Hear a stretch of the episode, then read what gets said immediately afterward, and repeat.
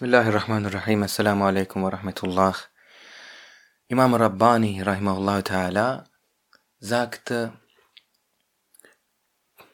der Tod ist keine Katastrophe. Nicht zu wissen, was einen nach dem Tod erwartet, ist eine Katastrophe. Entsprechend fürchte nicht das Leben. Das Leben vergeht. Fürchte nicht den Tod. Fürchte, was dich nach dem Tod erwartet. Denn Imam Rabbani sagt, der Tod ist keine Katastrophe. Nicht zu wissen, was einen nach dem Tod erwartet, ist eine Katastrophe. Also fürchte nicht das Leben. Das Leben vergeht. Fürchte nicht den Tod. Fürchte das, was dich nach dem Tod erwartet. Unser geliebter Prophet wassalam, sagte, Bismillah, Al-Kayyisu man dana nafsahu wa amila lima ba'da al-maut.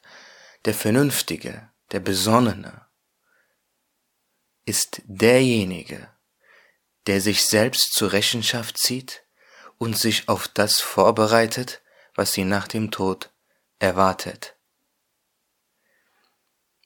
So heißt es in einem Gedicht. Den übersetze ich euch. Er ist wunderschön. In einem Gedicht heißt es Afeti gamdan acep, dünyada kim azadedir?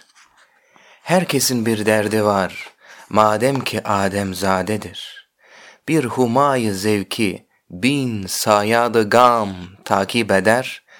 Böyle bir mevhuma bilmem, halk neden üftadedir. Das ist so schön. Er sagt, Wer in dieser Welt ist frei von Kummer, ist frei von Leid, ist frei von Schmerz, ist frei von Trauer? Wer? Jeder hat ein Problem, wenn er doch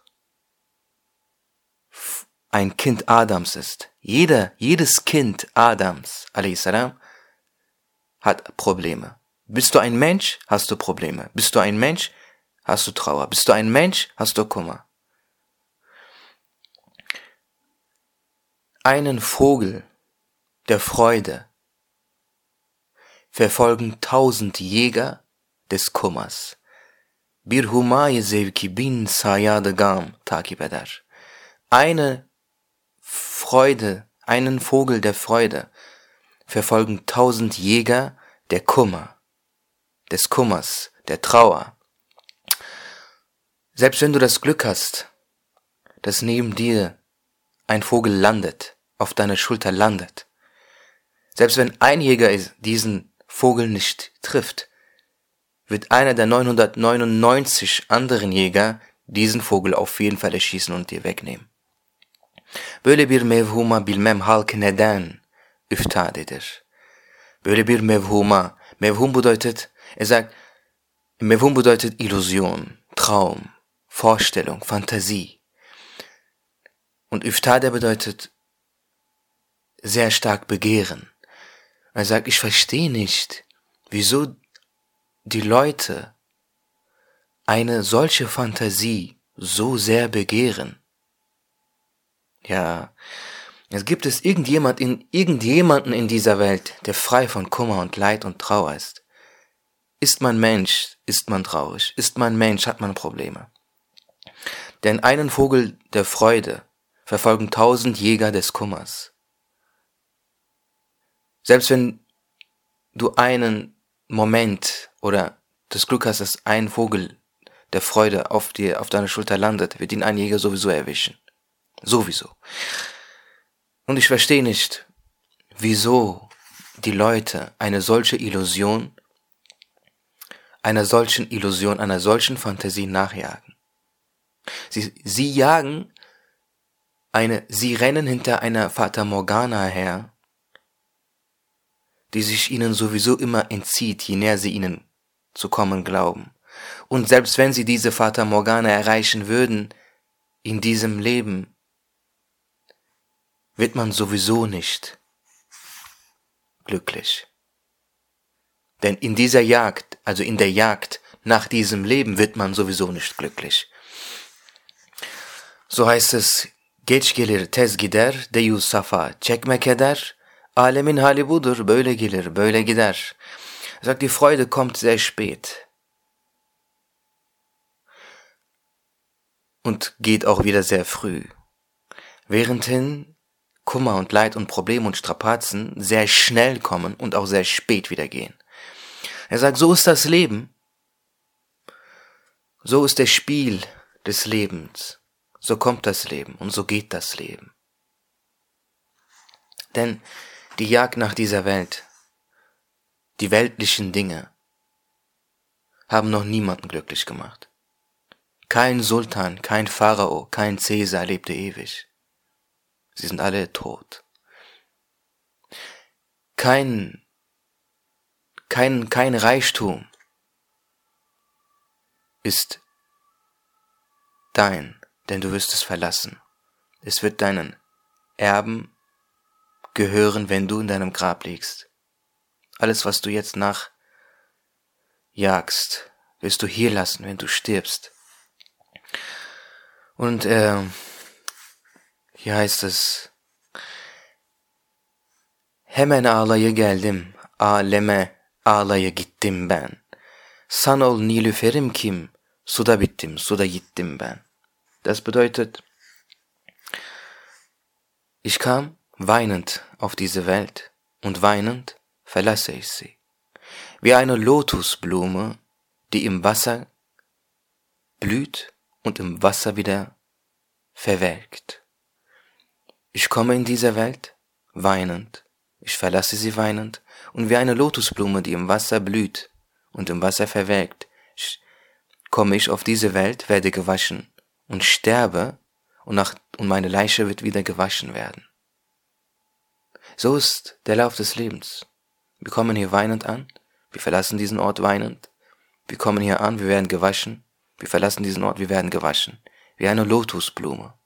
Und wer dieses Verständnis der Lotusblume versteht, der wird das Leben ganz anders betrachten und das Leben ganz anders, sich dem Leben ganz anders nähern.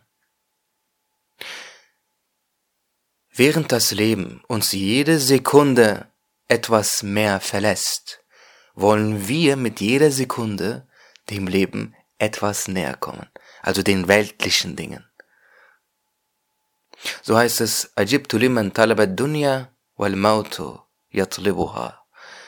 Ich wundere mich, sagt ein Gelehrter, ich wundere mich, Ajibtu, ich wundere mich über den, der dieser Welt hinterher rennt, während der Tod ihm hinterher rennt. Wir rennen dem Leben hinterher, also den weltlichen Dingen hinterher, während der Tod uns hinterher rennt. So sagt Abu Yazid Bistami, rahimahullah ta'ala, jeder Schlag des Herzens ist das, ist der Ton der Schritte des Todes. So heißt es in einem anderen Zweizeiler, Sunar bir cami memlu bintehi peyma neden sonra. Döner vefki murad üzere felek, amma neden sonra. Sagt, nach tausend leeren Gläsern folgt ein volles Glas.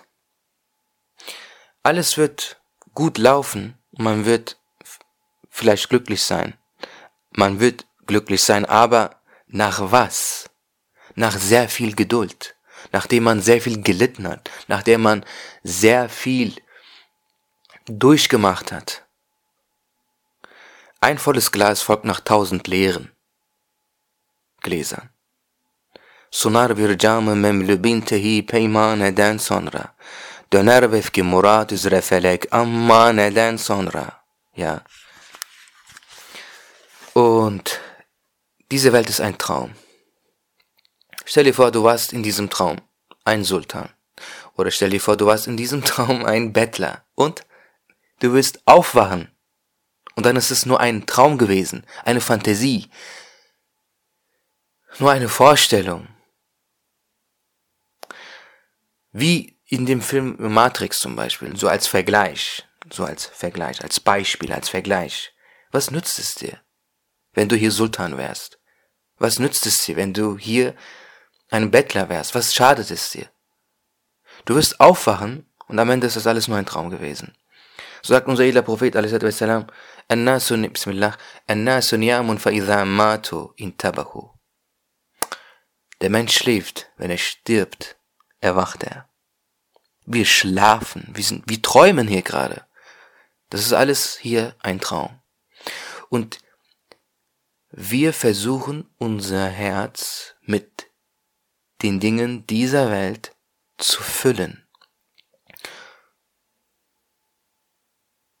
Damit geben wir dieser Welt sehr viel Macht über unser Herz. Und es ist unser Herz, das, unser, das über unser Leben urteilt und entscheidet. Dein Herz ist das Wichtigste. Mevlana Jalaluddin Rumi, Kuddise Sirruch, sagte, Dil Nazargah Jelili Akbar ist. Das Herz ist das Haus, wo das Blick Allah Ta'alas, wo der Blick von Allah wohnt. Das Herz des Menschen ist das Haus, in dem der Blick Allahs wohnt. Dil Nazargah Jelili Akbar ist. Und in dies, denn Allah achtet auf das Herz. Für wen schlägt es? Schlägt es für Allah? Für wen schlägt das Herz? Schlägt das Herz für Allah Ta'ala? Oder für diese Welt? Oder für die irdischen Dinge? Denn Imam Rabbani Rahimahullah Ta'ala sagte, wir lieben, was wir lieben, weil wir uns selbst lieben. Achte auf die Heiden, achte auf die Götzendiener. Man liebt Ruhm, weil man sich selbst liebt.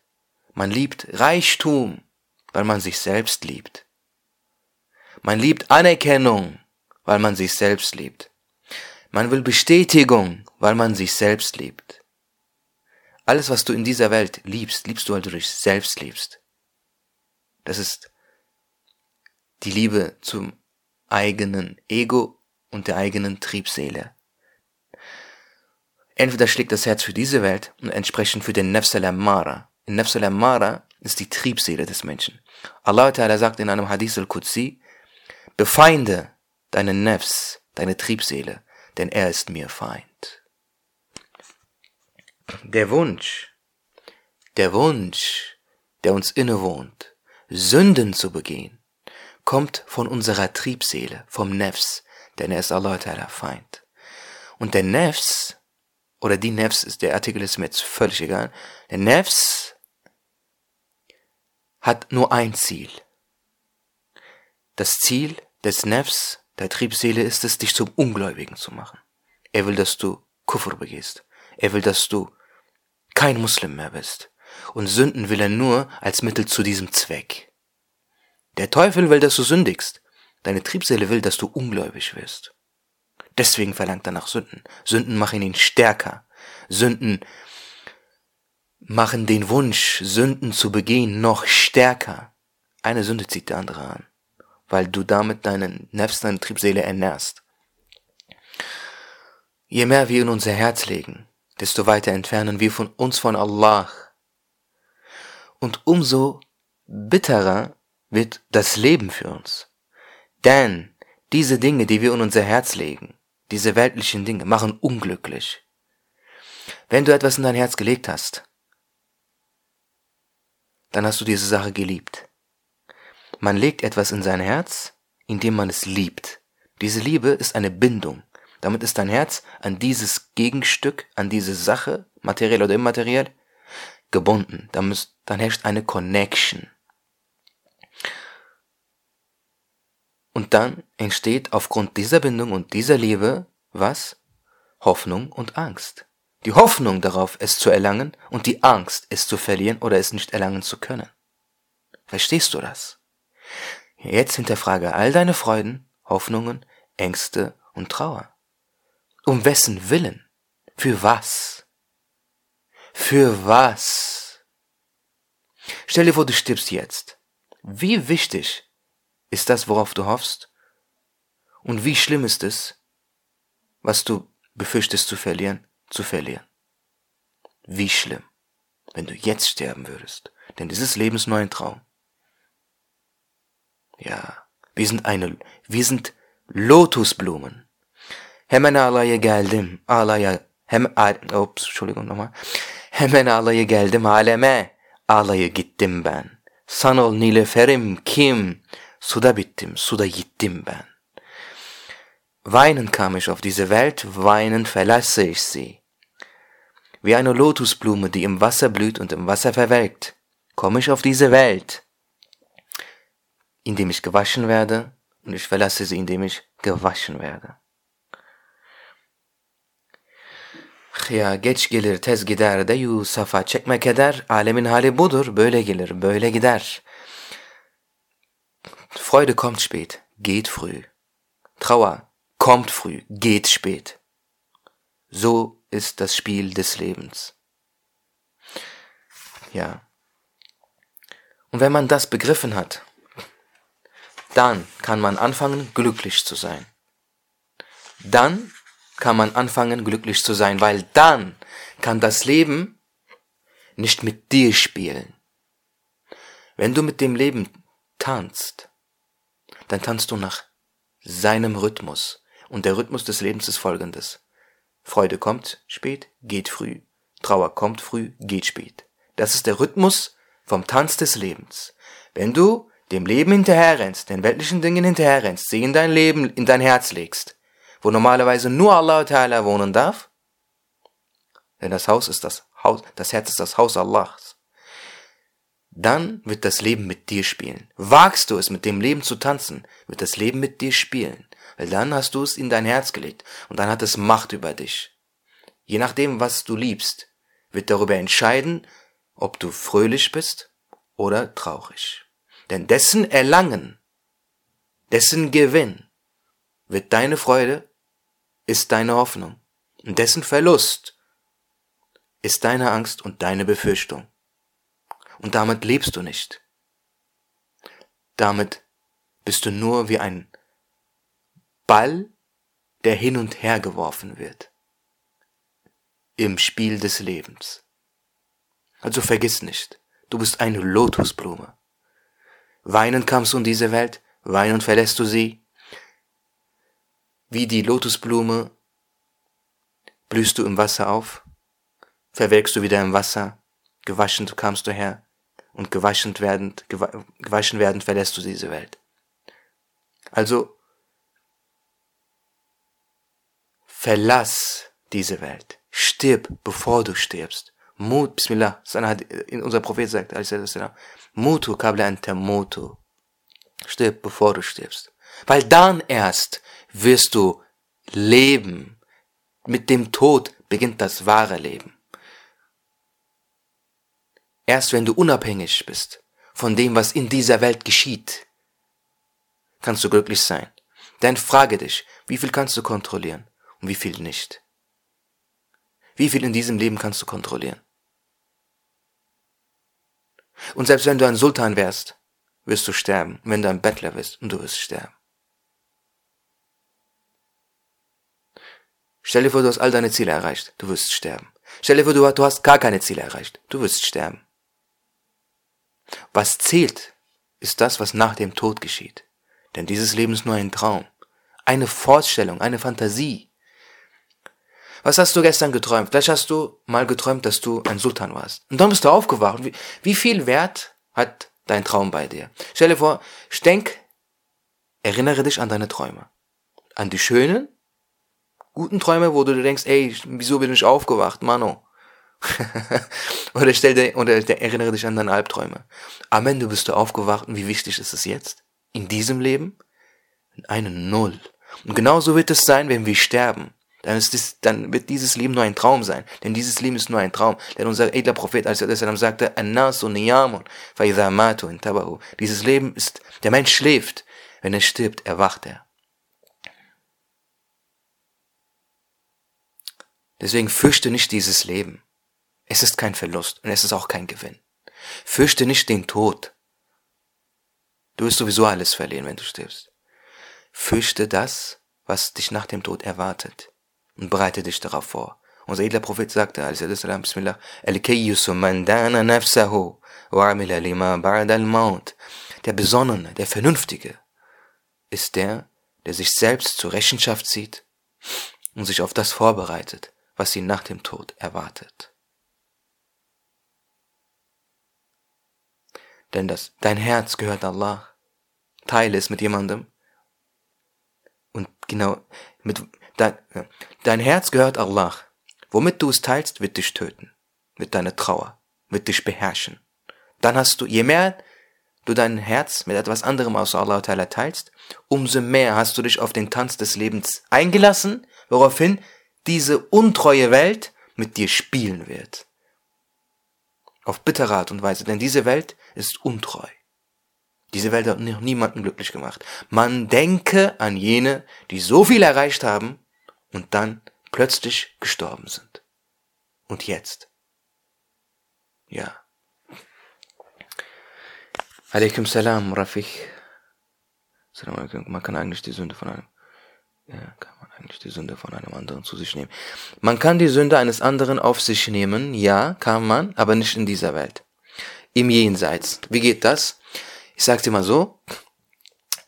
Wenn die äh, Taten einem gezeigt werden, im, im Jenseits, du guckst in deine Taten, in, in das Buch deiner Taten, du siehst ja, das habe ich alles gemacht, das habe ich alles gemacht, dann stopp!